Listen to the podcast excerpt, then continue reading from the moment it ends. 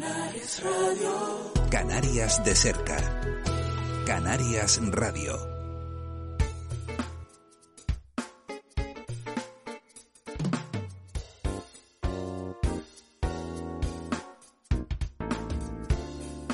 La Buchaca. Educación financiera útil para todos los públicos. En Canarias Radio. Con Carlos Guillermo Domínguez. Saludos, eh, buenas noches. Bienvenidos un día más a mm, La Buchaca, el programa de economía y de educación financiera de la radio pública de Canarias. Recuerden que aparte de escucharnos a esta hora, también pueden eh, sintonizarnos, pueden encontrarnos en la web de Radio Televisión Canaria y también en eh, el podcast de La Buchaca, que me lo pueden encontrar en iVoox, en Spotify, en iTunes.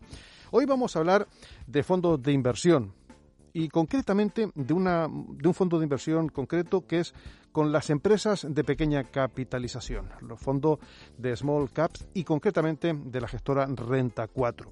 Para hablar de ello vamos a saludar a David Cabeza, que es licenciado en Administración de Empresas por la Universidad Autónoma de Madrid, es licenciado en Investigación y Técnicas de Mercado y acumula más de 20 años de experiencia en el sector y es el gestor del Renta 4 Small Cap. David Cabeza, muy buenas noches. Muy buenas noches, ¿qué tal? Bueno, eh, cuando uno habla de small caps, ¿a qué se refiere en invertir en empresas de baja capitalización? Sí, bueno, eh, las small caps, las compañías de pequeña eh, capitalización bursátil, son un tipo de activo mm, que típicamente, bueno, son, son empresas que, tienen un tamaño en el entorno de, de 300 millones de euros a 5.000 millones de euros. Eh, se puede se puede se puede hablar de ese, de ese rango, ¿no? Por debajo de los 300 millones de euros serían microcaps, eh, y por encima ya serían eh, bueno mid eh, o compañías de, mediana o, gran capitalización. Lo interesante de este activo es que hay mm, cientos de compañías en, Europa y miles de compañías en, el mundo, y nos da la, la oportunidad de aumentar la, diversificación de las carteras y proporcionar exposición a, nichos de, crecimiento de la, de la economía que, bueno, al final tienen muchas ventajas eh, para, para, componer un poco una, una cartera ah, diversificada, ¿no? Y, realmente aportan eh, algo distinto a, la cartera que, que puede tener un, un ahorrador. Y en este caso eh, sí que hay que tener en cuenta que son empresas que aunque sean pequeñas, son empresas que eh, suelen estar, están en, los, en el mercado continuo. O sea, no es que sea una empresa que acaba de, o que lleve un año, que todavía no esté en el mercado continuo y que se invierta. Sí, a ver, ahí, ahí efectivamente la gente tiende a, la gente tiende a confundir estas empresas con, con chicharros, ¿no? Eh, por, por, por, mencionar un poco. Eh, eh, la, cuando yo hablo de, de, este tipo de compañías con, con, ahorradores que a lo mejor son, son un poco más, más, nuevos, ¿no? O, no tienen un conocimiento tan, tan amplio, ¿no? del mundo de la inversión, piensan que, que, son activos pues muy muy líquidos, muy volátiles, eh, muy pequeños, ¿no? Eh, realmente estamos hablando de compañías de, pues, típicamente, yo invierto típicamente en compañías de entre, pues, entre 1.000, 5.000 millones de euros, compañías que, que, por ejemplo, en España pues eh, tenemos auténticos líderes mundiales en lo que están haciendo, ¿no? En, el producto que venden, ¿no? Pues, por ejemplo, Fruidra, líder mundial en, componentes para, para piscinas, eh, Viscofan, eh, empresa navarra que es líder mundial en, envolturas artificiales para procesadores eh, cárnicos. Eh, realmente son, son compañías con una historia de éxito, con, bueno, hablamos de, de, segundas, terceras generaciones. Mm, en muchos casos son, son compañías con un origen familiar, ¿no? Que han ido creciendo, que han ido bueno, pues a lo largo del tiempo han, llegado a dominar su sector o su nicho de mercado a, nivel mundial y, bueno, a lo mejor son mercados que, son más pequeños en tamaño, pues antes hemos hablado ¿no? del mercado de las, de las piscinas, no estamos hablando pues, de, un mercado de telecomunicaciones, por, ejemplo, en, en, Europa, ¿no? pero, pero el mercado a nivel mundial de, piscinas pues puede mover unas cifras muy interesantes no entonces eh, bueno estamos eh, estamos invirtiendo en, en, esos en esas compañías que año a año son más grandes son más rentables son son mejores con equipos directivos muy buenos y, y donde y donde somos accionistas eh, y estamos muy contentos por así decirlo de, nos está generando valor año a año y, y, ese crecimiento en beneficios anual normalmente se, se refleja en, el crecimiento del precio de la acción, de las cotizaciones. Entonces, eh, bueno, mm, al final tenemos, ya digo, líderes mundiales, compañías excelentes en, en, muchos segmentos, en muchos nichos de mercado. Luego tenemos también compañías que, que han creado eh, un mercado, o compañías que, mercados pues, dentro de la tecnología o bienes de consumo, ¿no? o mercados que son más, más recientes, de energías renovables, que, realmente son, son pioneras en, eso, ¿no? Y, y, obviamente al empezar pues tienen un tamaño inferior, pero, pero son compañías eh, sólidas, con balances sólidos, con, con, crecimientos muy, muy sanos y que, digamos, están, están liderando muchos cambios que estamos viendo en el, en el día a día. Em, eh, la verdad que tenemos que tener en cuenta una cuestión, eh, que estamos hablando de compañías pequeñas, pero ya con, con cierto bagaje, y toda gran empresa, David, en su momento fue una small cap. Correcto correcto, eso es. A ver, la dificultad aquí radica en, identificar esa, esa, esa small cap, ¿no? O sea, realmente la, la gran compañía mm, no, no cotiza desde, o sea, la gran compañía que ha sido previamente small cap, ¿no? Mm, no todas cotizan desde el principio. Es decir, aquí hay un proceso de, normalmente de crecimiento, en muchos casos el crecimiento es orgánico, en otros casos el crecimiento se produce con ayuda de, no sé, del capital riesgo. Eh, cuando llega un momento en, el, en, la historia de la compañía que adquiere ya un tamaño, pues sale, sale al mercado, ¿no? Pues, pues todo podemos tener en la cabeza eh, pues eh, Google, ¿no? Mm. Cuando cuando se creó la actual alfabet, ¿no? Pues en, en una universidad eh, americana, ¿no? Eh, pues eh, esos esos dos cerebros, ¿no? Que crearon esa esa compañía, ah, bueno, pues obviamente hay un proceso ahí de, de, desarrollo. No siempre es el inversor o el, o el gestor de fondos es capaz de, de identificar esa historia de éxito, bien porque no ha sido capaz de, analizarla en su momento o bien porque no ha estado cotizada en mercado, ¿no?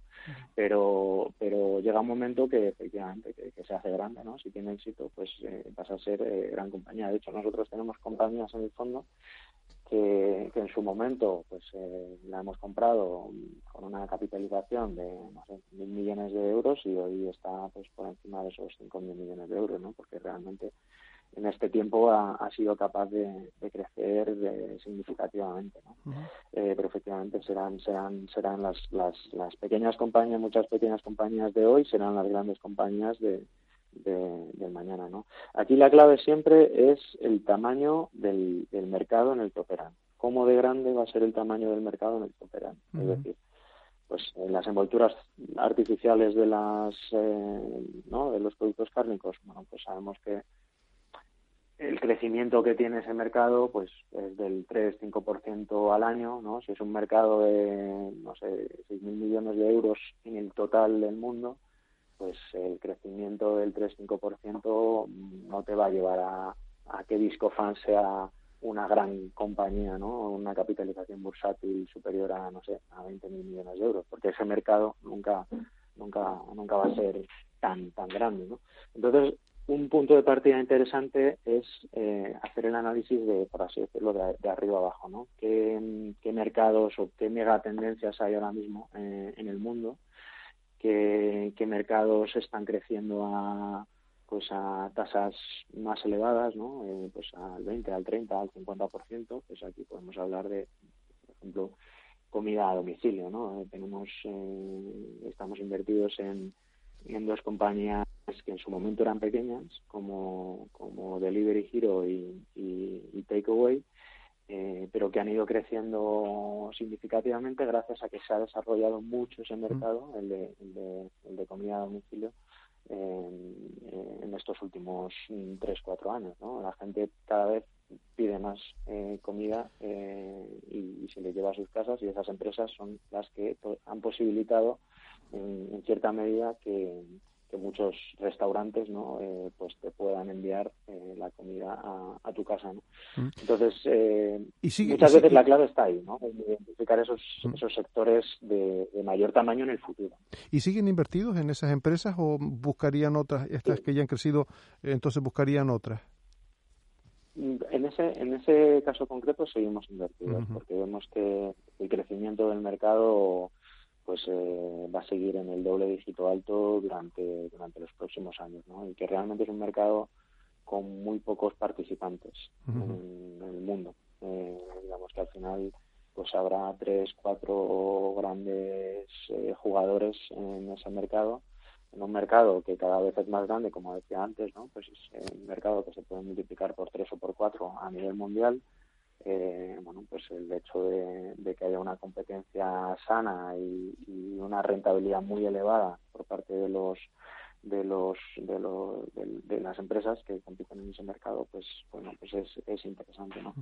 como ese ejemplo bueno tenemos otros no pero vamos que, que, la clave está ahí no en, identificar también esos esos mercados digamos la parte de crecimiento no identificar esa ese, ese, ese crecimiento y cuáles son las compañías que, mayor valor van a generar dentro de ese, de ese mercado, bien porque van a, crecer más que el resto o bien porque tienen un modelo de negocio más rentable.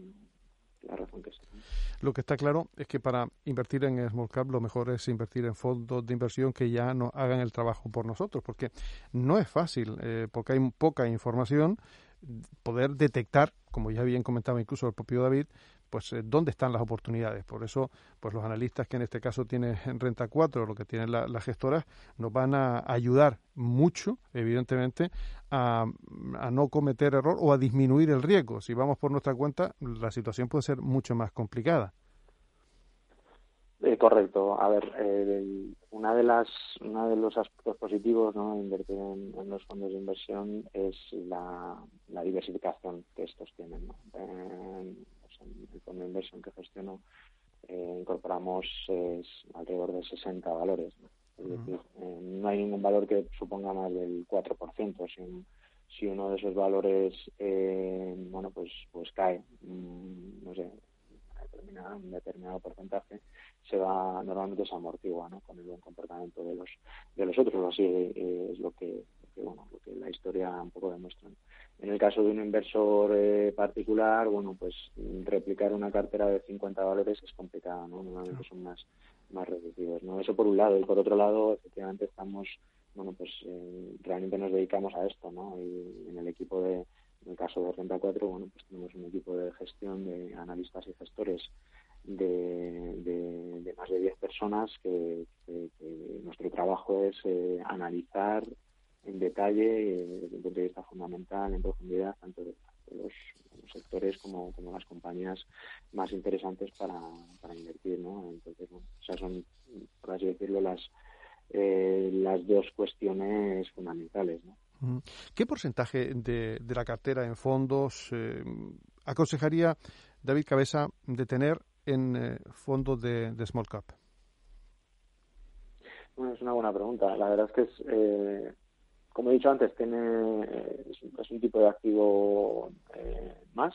Eh, al final son compañías que eh, pueden, la historia nos demuestra que aportan una rentabilidad superior a, las, a los fondos de grandes compañías, básicamente porque por dos razones. Primero, porque los beneficios de estas empresas crecen más rápidamente y en segundo lugar, porque es un universo menos menos menos analizado, ¿no? hay más ineficiencias, por así decirlo, entendiendo como ineficiencia la, la diferencia entre el precio de cotización y el valor intrínseco de la compañía. Pero es cierto que hay una, una volatilidad eh, superior, ¿no? Volatilidad yo no lo veo como un riesgo, ¿no? Eh, realmente la volatilidad es simplemente la oscilación, ¿no? Sobre, sobre sobre un precio determinado, ¿no? En, este caso el valor liquidativo del, del, fondo, ¿no? Pero sí es cierto que normalmente un asesor financiero recomendará no tener más de un 20-25% en este tipo de, de fondos. Eh, al final, nosotros diversificamos entre, entre, valores, ¿no? entre 50 y 60 valores. Un ahorrador lo primero que tiene que hacer es eh, bueno pues conocerse a sí mismo, saber qué perfil tiene, ¿no? Eh, cómo de tolerante es a esa, a esa volatilidad, a ese riesgo, si tiene un perfil más conservador o más o más tolerante eh, y, después de hacer ese ejercicio, eh, lo razonable es eh, también tener una, una, diversificación entre distintos fondos, ¿no? fondos tanto a nivel de situación, tanto a nivel geográfica, tanto como, como a nivel de, de, activo, ¿no? Estamos hablando pues fondos de, renta fija, fondos de, de renta variable, fondos mixtos, fondos de retorno absoluto, fondos de capital riesgo. Al final hay una variedad enorme, ¿no? Pero dentro de dentro de esa de esa tipología de, activos eh, yo creo que las, las small caps sí que tienen que estar presentes en, una en una cartera de un ahorrador eh, moderado a, tolerante no mm. no hablo de un, de un, de un, de un ahorrador con un perfil eh, ultraconservador, eh, que, estará más invertido en fondos de, renta fija, pero en un, ahorrador tolerante. Al final, eh, estar invertido en estas megatendencias, en estas compañías que, como hemos dicho antes, van a ser en muchos casos las, las grandes compañías del mañana, pues es, es, interesante. Y el fondo Renta 4 Small Cap Euro, ¿qué podemos decir de los años, de estos últimos años? ¿Qué rentabilidad está teniendo? ¿Qué volatilidad está teniendo? Bueno, pues en, Renta 4 Gestora lanzamos el, Renta 4 Small Caps Euro hace como, cuatro años aproximadamente y el objetivo era simplemente complementar la gama de fondos de, renta variable de la gestora, ¿no? Eh, teniendo en cuenta estos atributos que hemos, hemos comentado. ¿no? Eh, es un, tipo de activo que mm, creíamos que, tenía que estar, que no, no estaba en su momento y, y hace cuatro años lo incorporamos y, de esta forma ofrecer al inversor pues este activo dinámico y, con compañías digamos poco analizadas mm, el comportamiento ha sido positivo en 2019 se revalorizó un 25% en 2020 a pesar de las dificultades del año ¿no? con, la pandemia etcétera se revalorizó un 12% y en lo que llevamos de año acumula también en torno a un 12-13%. Entonces, bueno, la rentabilidad eh, está siendo de doble dígito en estos tres últimos años, eh, que realmente está en línea con, el crecimiento de los beneficios de las empresas que componen el fondo. Uno, uno de los, un poco a nivel de, pedagógico, ¿no? Eh, realmente el inversor tiene que, sobre todo, entender que lo que hacen el precio de las, de las acciones en el largo plazo, en las, las compañías que cotizan en bolsa, simplemente es seguir el ritmo de generación de beneficios que tienen estas compañías. ¿no? Si una compañía dentro de tres años va a doblar el beneficio que tiene hoy, lo lógico eh, es que el precio de la acción pues prácticamente duplique. Mm, eh, porque vamos asumiendo que el mercado paga el mismo múltiplo por esos beneficios, si el beneficio es el doble, el precio será el doble. Entonces lo que lo que hace realmente el, el, fondo de renta 4 small caps es identificar aquellas compañías que eh, donde donde nos sentimos más cómodos, donde tenemos una mayor visibilidad de esas historias de generación de, beneficios, ¿no? de crecimiento en, en beneficios. ¿no? Y realmente si tenemos un, un, objetivo de permanencia a las empresas que invertimos. Después de hacer un análisis exhaustivo de estas compañías, pues eh, nos, nos, quedamos como accionistas dentro de estas de estas compañías y esperamos a que el, el tiempo eh, bueno, pues nos, nos dé la razón en forma de crecimiento. ¿Y por, y por qué y por qué David eh, Europa y no a lo mejor Estados Unidos o global?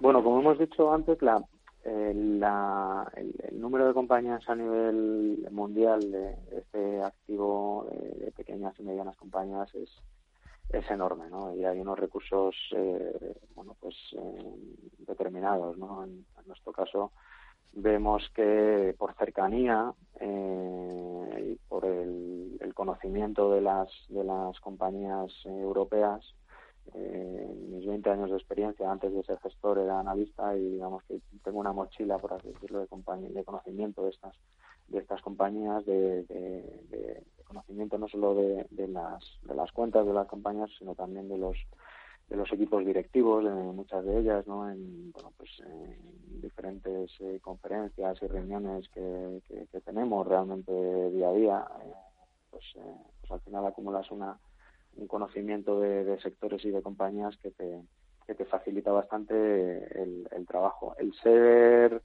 eh, realizar ese trabajo en compañías estadounidenses o asiáticas, eh, pues es eh, más complicado.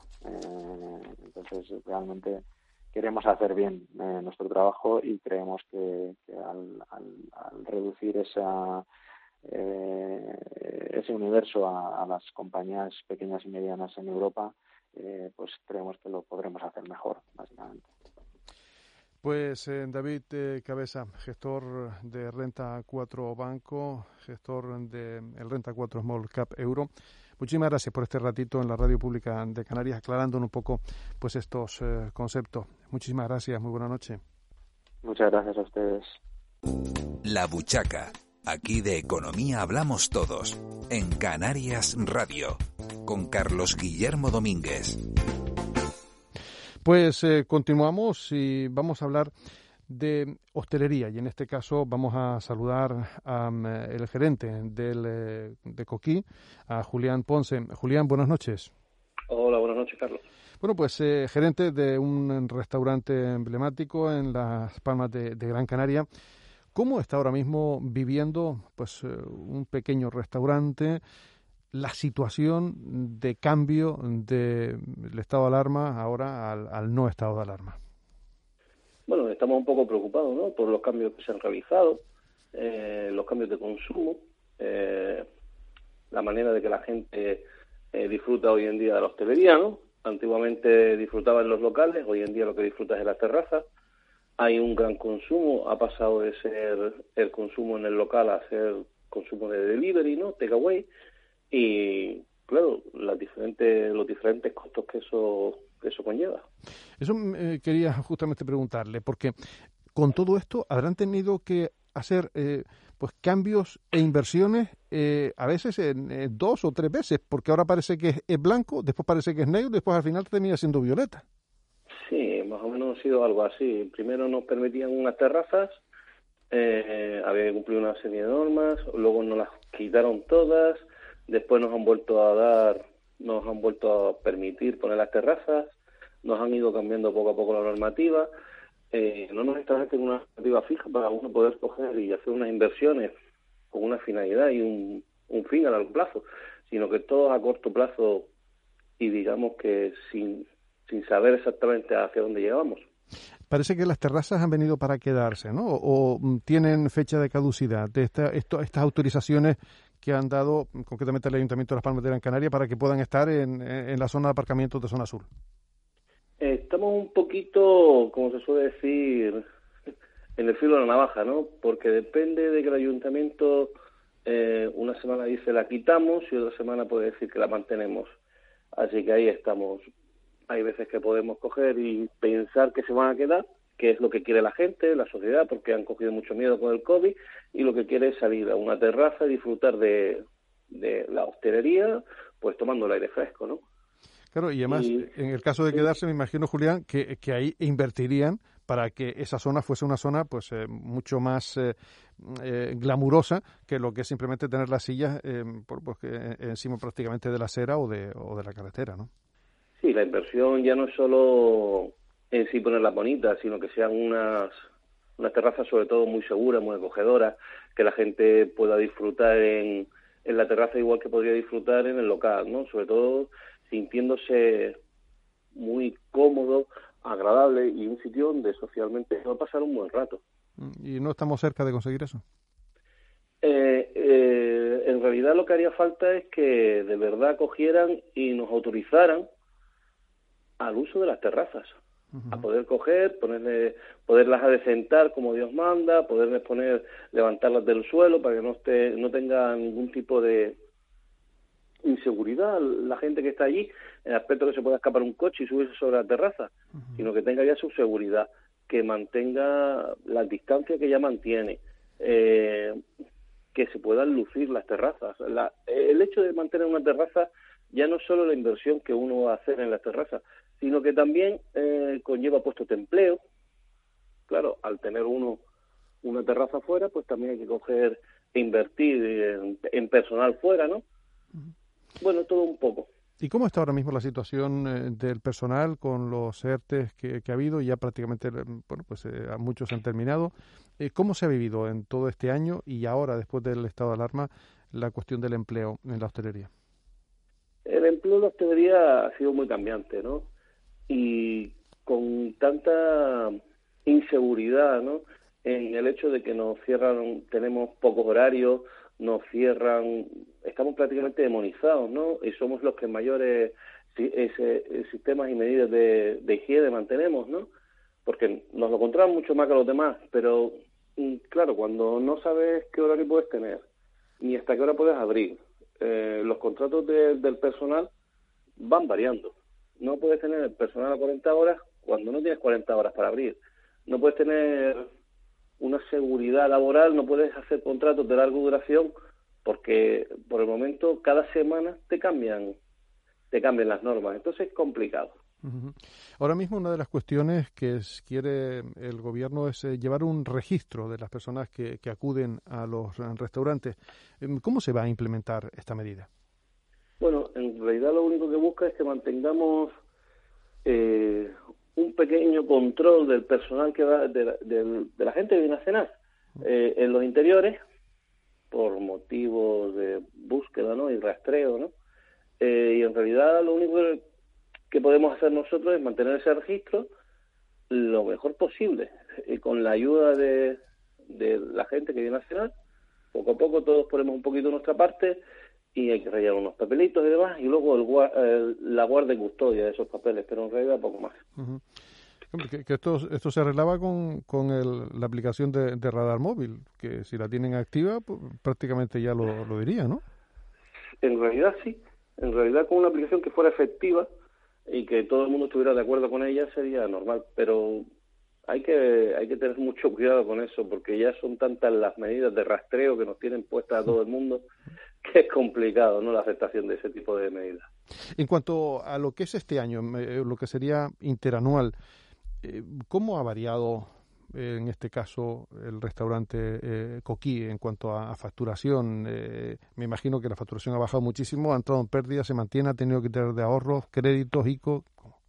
Nosotros tenemos una un público ¿no? que es bastante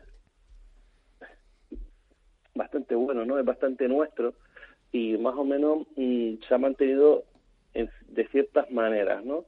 Eh, lo que antes venía a disfrutar del interior ha pasado a disfrutar del exterior y de las plataformas, con los costes que ello conlleva, ¿no? Las plataformas eh, son una gran medida, ¿no? Es una gran opción, pero tiene muchos costes, ¿no? Entonces, en realidad, siempre siempre ha decaído, ¿no? Siempre decae el negocio cuando tienes que meterte en plataformas.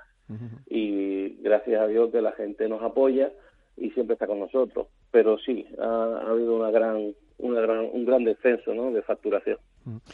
Pues eh, Julián Ponce, eh, gerente de Coquí, ese restaurante emblemático en, eh, por la zona de, Triana, en eh, Las Palmas de Gran Canaria. Muchísimas gracias por este ratito en la radio pública de Canarias y que se siga en línea ascendente y que con toda la tranquilidad que, puede demandarse para empezar otra vez a facturar, a mantener empleo y a ser ese lugar emblemático que es. Muchísimas gracias.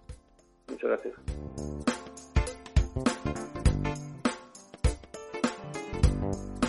Bueno, pues eh, llegamos al final de nuestro programa. Hoy hemos hablado de inversiones en small caps, hemos conocido un poquito más lo que es este tipo de, inversiones y también hemos eh, tomado el pulso de cómo está ahora mismo la hostelería en, nuestras islas. Reciban un saludo cordial de Fernando González en los controles técnicos y quien les habló, Carlos Guillermo mm, Domínguez. Recuerden encontrarnos la próxima semana a esta misma hora. Saludos.